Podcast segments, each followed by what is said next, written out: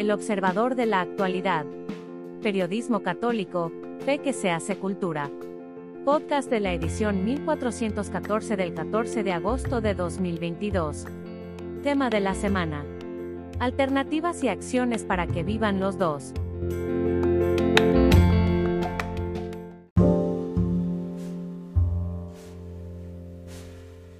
Opciones para las mujeres.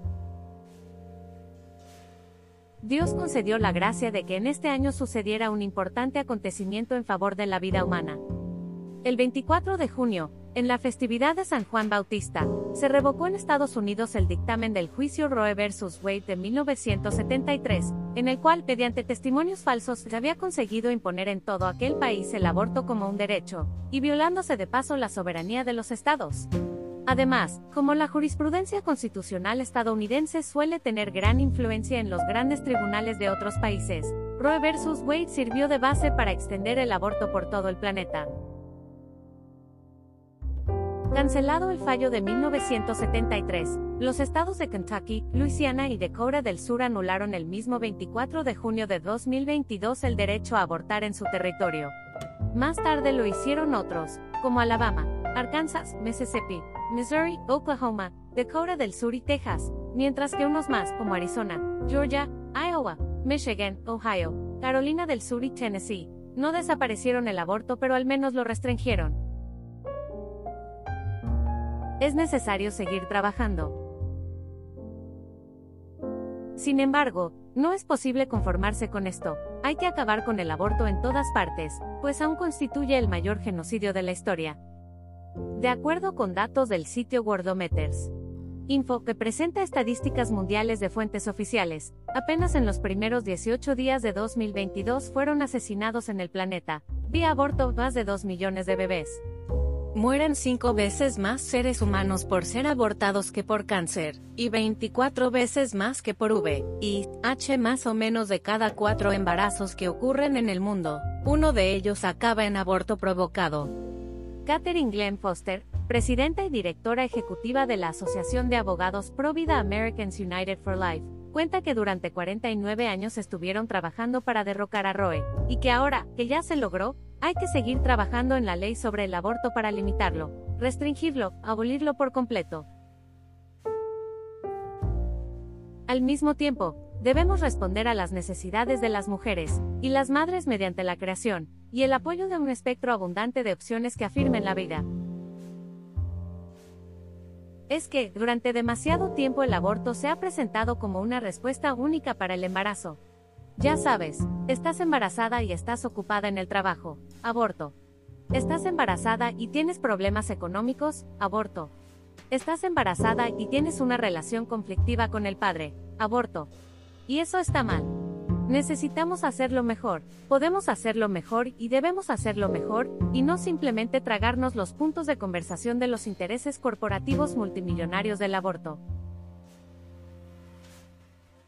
Todo aborto es la historia de un fracaso. Catherine Glenn sabe de lo que habla. A mis 19 años de edad yo tenía miedo y me sentía atrapada, y así fue como terminé abortando, porque no sabía que había otra opción. No sabía si había recursos. Estaba aterrorizada. El llamado entonces es a dar opciones a las mujeres para que, si tienen un embarazo en circunstancias difíciles, no caigan en la creencia equivocada de que no hay más alternativa que el aborto. Trabajemos juntos para proporcionar recursos, empoderar a las mujeres y restaurar a los hombres en el lugar que les corresponde. El aborto no llega al corazón del problema. Eso no responde a las necesidades de las mujeres. Las mujeres necesitan más información y ayuda para no verse abocadas al aborto. Debemos explicarles la verdad sobre el aborto.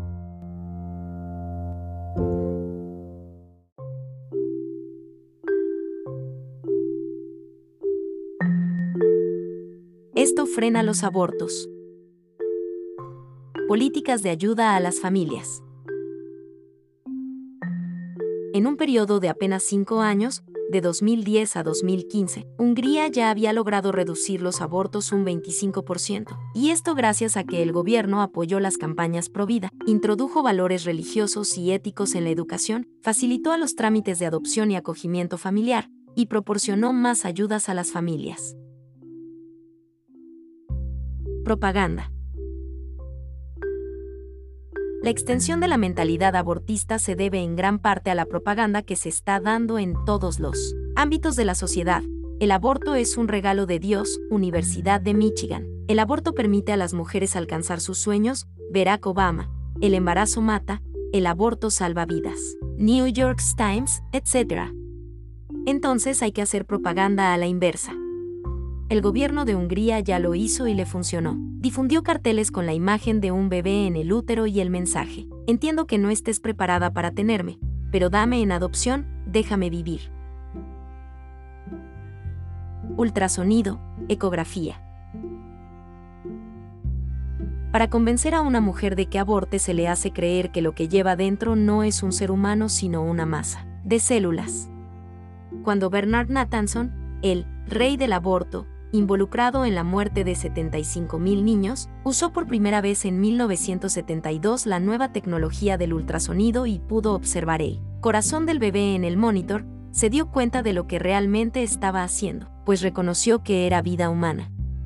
Abby Johnson trabajó como directora en una clínica de Planned Parenthood durante ocho años, empresa de abortos que no usa ecografías a fin de ganar tiempo pero a un nuevo médico se le concedió la libertad de guiarse en el aborto con un ecocardiograma en casos difíciles. Un día no había enfermera y el médico llamó a Abby para que lo ayudara a sostener la sonda del aparato, y ella pudo ver con claridad que a las 12 semanas de gestación ahí había un bebé perfecto. Ese fue el final de su carrera abortista. En algunos países las leyes exigen que las mujeres que quieren abortar vean a su bebé en el ultrasonido y escuchen latir su corazón antes de tomar la decisión la mayoría se da cuenta de inmediato de que se trata de una persona y decide no matarlo. Verdadera información científica. Cuando un médico le dice a los padres que su hijo en gestación tiene una anormalidad, como síndrome de Down o anencefalia, y que lo deben abortar, muchos ceden ante la idea de salvar a su hijo del sufrimiento pero en un estudio científico publicado en el Journal of Medical Ethics, el neurocientífico pro-aborto Stuart W. G. Davis Shire y el provida Dr. John C. Bockman descubrieron evidencia de que es erróneo el consenso médico según el cual el ser humano no puede sentir dolor antes de las 24 semanas de gestación. Esto suma otro punto en contra del aborto, pues el procedimiento causa sufrimiento al bebé. Oración. Son muchos los testimonios de que, cuando los Provida acuden al exterior de los centros de aborto a rezar el rosario, las mujeres no llegan a su cita para abortar, o se descomponen las máquinas necesarias para succionar a los bebés del útero. Sacerdotes y obispos que han hecho exorcismos, por semanas, meses o años, afuera de centros de abortos, han logrado que finalmente esos lugares se cierren. Zachary King, ex brujo de una iglesia satánica, que se convirtió a Dios por la intervención de la Virgen María, considera que el aborto es, ante todo, una batalla espiritual que debe librarse con armas espirituales.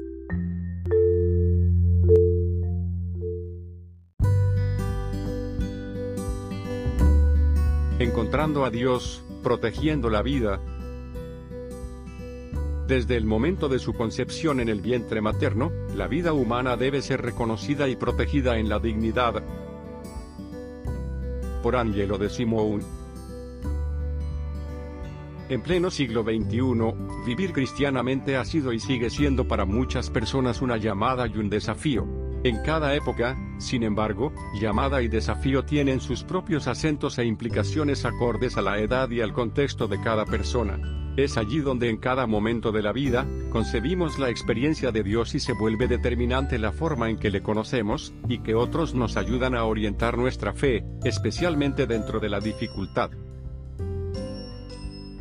Recuerdo un caso particular de un joven que una vez se me acercó preocupado porque creía que su novia había quedado embarazada. Sus ojos llorosos y sus inquietas manos, no le permitían tener paz en su corazón, y esa cruda realidad que se aproximaba le hacía en cierto sentido tambalear la fe que tanto había cultivado. Personalmente creo que es aquí, cuando nos enfrentamos ante las consecuencias de nuestras decisiones, que cobra mucha vida la forma en que profesamos nuestra fe. En cierto punto, este joven me decía, nunca me imaginé que aquello de lo que tanto nos hablaste acerca de la importancia de que todo tiene su tiempo, y el amor debe concretarse más en la entrega y menos en las ganas, ahora me estaría mortificando de esta forma. No lo sé, pero creo que le diré que aborte. Este complejo panorama fue acompañado por muchas conversaciones y encuentros que permitieron un crecimiento en medio de la adversidad, aunado a la noticia de que su novia no estaba embarazada. Pero, ¿cuántos jóvenes no viven este mismo dilema? Efectivamente un artículo no es suficiente para explicar el caso de este gran joven que conocí, y las implicaciones que tiene el aborto, y la defensa de la vida en nuestros días. No obstante, creo que en esta situación parece recobrar vigencia el slogan clásico de la espiritualidad ignaciana, buscar y encontrar a Dios en todas las cosas. En todas. En esta afirmación condensa Ignacio, ya al final de su vida, su propia madurez espiritual y a ella apunta todo su elaborado proceso de pedagogía y formación espiritual, tal como lo explicitan las constituciones de la Compañía de Jesús. Tú y yo, estamos llamados también a encontrar en los dilemas éticos, en todas las cosas, la figura de Dios que nos arropa y nos abraza, mostrándonos un estilo de vida. No es de cristianos evadir la situación, ni mucho menos condenarla, solamente está en nosotros acompañar el proceso desde el consejo y la oración, y entender, qué valor tiene la vida. Desde el momento de su concepción en el vientre materno, la vida humana debe ser reconocida y protegida en la dignidad y en los derechos inherentes a la persona que está por manifestarse en ella. La nueva vida concebida es una realidad dinámica distinta a la de sus padres, con características propias a través de las cuales se expresarán progresivamente los rasgos peculiares de su identidad personal. Interrumpir voluntariamente la gestión de una vida humana a través del aborto provocado, en cualquiera de sus formas, equivale a negar a una persona o ciudadano su primer derecho humano, el derecho a existir, a vivir. ¿Es justo tomar la decisión de vivir o morir? ¿No nos convertimos acaso en jueces y emperadores al estilo de Julio César que con tan solo decir sí o no decidimos sobre el futuro de una persona? Sin duda este tema puede ser sumamente extenso y complejo de comprender, pero lo más importante es buscar los mecanismos para formarnos y, en especial, para acompañar a tantas y tantos que han tomado una decisión de abortar, y que hoy sienten una carga inmensa en su vida. ¿Serás como Cristo y los acompañarás en su dolor? ¿O al contrario, te convertirás en juez y señor de la moral juzgando a quienes el Señor te encomienda? Es tiempo de tomar una decisión, es momento de promover la vida.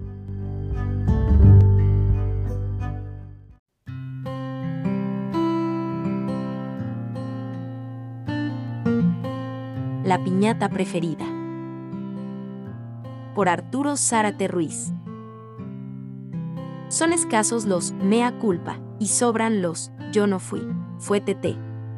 El TT de cajón mundano es la iglesia.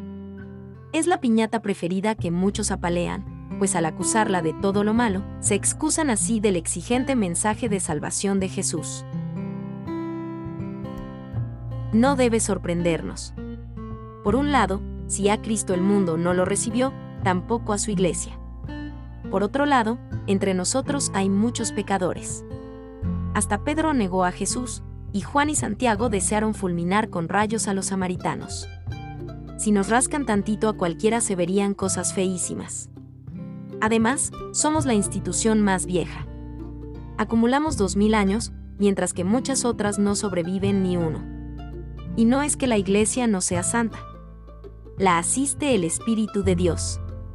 Pero en su asistencia no nos impone la santidad, sino espera nuestra respuesta libre a ella, y no pocas veces nos quedamos cortos. Culpa de la Iglesia. El caso es que para muchas personas la misoginia, ignorancia, esclavitud, enfermedades, guerras, pobreza e incluso el hipo son culpa de la Iglesia. Dicen que somos malos, malos, y que si no existiéramos los católicos todo se compondría. Todavía se nos enseña en muchas escuelas que la edad de la fe fue una edad de las tinieblas, y que una vez que llegó la ilustración y se abandonó dicha fe surgieron las luces, la ciencia. La tarea frente a estos bulos no es negar que, en lo personal, los católicos somos pecadores. Lo somos. Tampoco es decirle a los que nos atacan, y tú también. Nuestra tarea es vivir el Evangelio y predicarlo para que ni nosotros ni ellos ofendamos más a Dios. Y también, para nuestra conversión y la de ellos, es calibrar esas mentiras de tal modo que identifiquemos lo que sí es verdad en los ataques contra nosotros de lo que es mentira. No sucumbamos ni nosotros ni los atacantes al error que niega la santidad de la Iglesia en sí. Veamos muy brevemente dos ejemplos, el de Galileo que se usa para acusar a la Iglesia de enemiga de la ciencia, y el de Sor Juana Inés de la Cruz, para acusar a aquella de misoginia. Sí, Galileo, antes protegido por el Papa, cayó de su gracia. Pero no fue porque Urbano VIII odiara la ciencia, sino porque Galileo lo insultó públicamente llamándolo Simplicio en una obra de teatro. El Papa y académicos suyos le pedían solo que considerara como teoría su propuesta heliocéntrica, pero Galileo se amachó y dijo que era un hecho, por lo que llamó tonto al Papa. Este ciertamente se enfadó mucho, y estuvo mal. Con todo, Urbano VIII solo lo arrestó en un palacio para que allí se dedicara a mejorar sus obras. En aquellos tiempos, un soberano de Europa en un abrir y cerrar de ojos le hubiera cortado la cabeza al atrevido. Debe notarse que las teorías de Galileo no tendrían el sustento empírico necesario sino hasta el siglo XIX. Los pecados no son de la Iglesia. Con Sor Juana dice que prueban la misoginia de la Iglesia, la callaron, no toleraron que una mujer pensase. Hay que acotar lo sucedido. Quien silenció a Sor Juana fue su director espiritual Antonio Núñez para no irritar a Francisco Aguiar, obispo de México. Este, y no la Iglesia, era el terco misógino. De hecho, en sus escritos Sor Juana enlista sin número de católicas doctas. No pocas obras de la monja fueron publicadas en España y América antes de que muriera. El obispo poblano Manuel Fernández incluso la animaría a escribir obras teológicas, es más, las publicaría. Se acusa a este de hacerlo, no con sinceridad, sino para fastidiar y burlarse del obispo misógino, algo poco fraterno. Ciertamente, Sor Juana no era tampoco una perita en dulce, era vanidosa por su inteligencia y hermosura, menospreciaba a sus hermanas en el convento por disque bobas, y se hizo monja no por vocación religiosa sino por repugnancia del matrimonio. Pero aún así no merecía ese maltrato. En cualquier caso, nuestros pecados son personales, no de nuestras familias, ni de nuestro país, menos aún de la Iglesia ella más bien nos ofrece los medios de conversión. Y reparemos que no porque lo diga el mundo lo que hagamos es pecado. Sobran quienes repudiarían a Sor Juana por proponer separar a niñas y niños en las escuelas, y destacan hoy quienes la abominarían por su mera distinción entre estas y estos, pues, dicen, son estés. Recordemos que los mundanos antes que reconocer sus propios pecados convierten a la iglesia en su teté.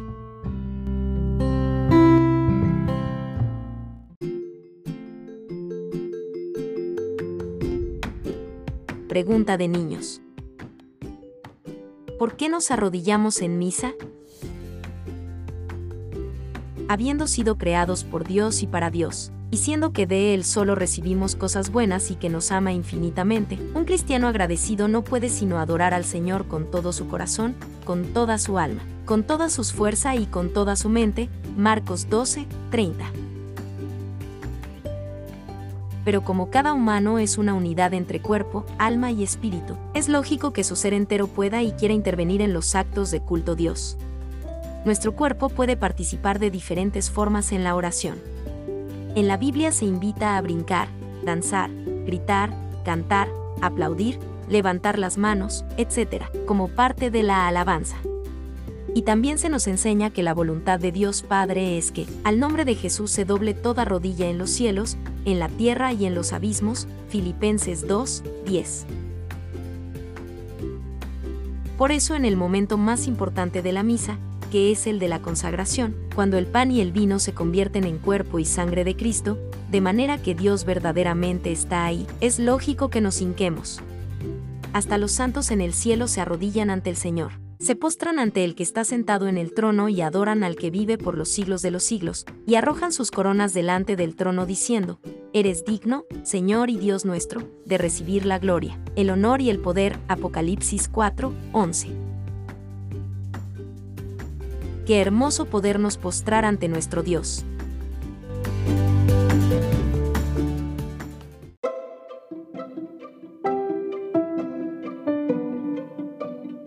Gracias por escucharnos. Si le gusta nuestro material puede ayudarnos a seguir, puede donar en nuestro sitio o suscribirse. Visite en la web elobservadorenlinea.com.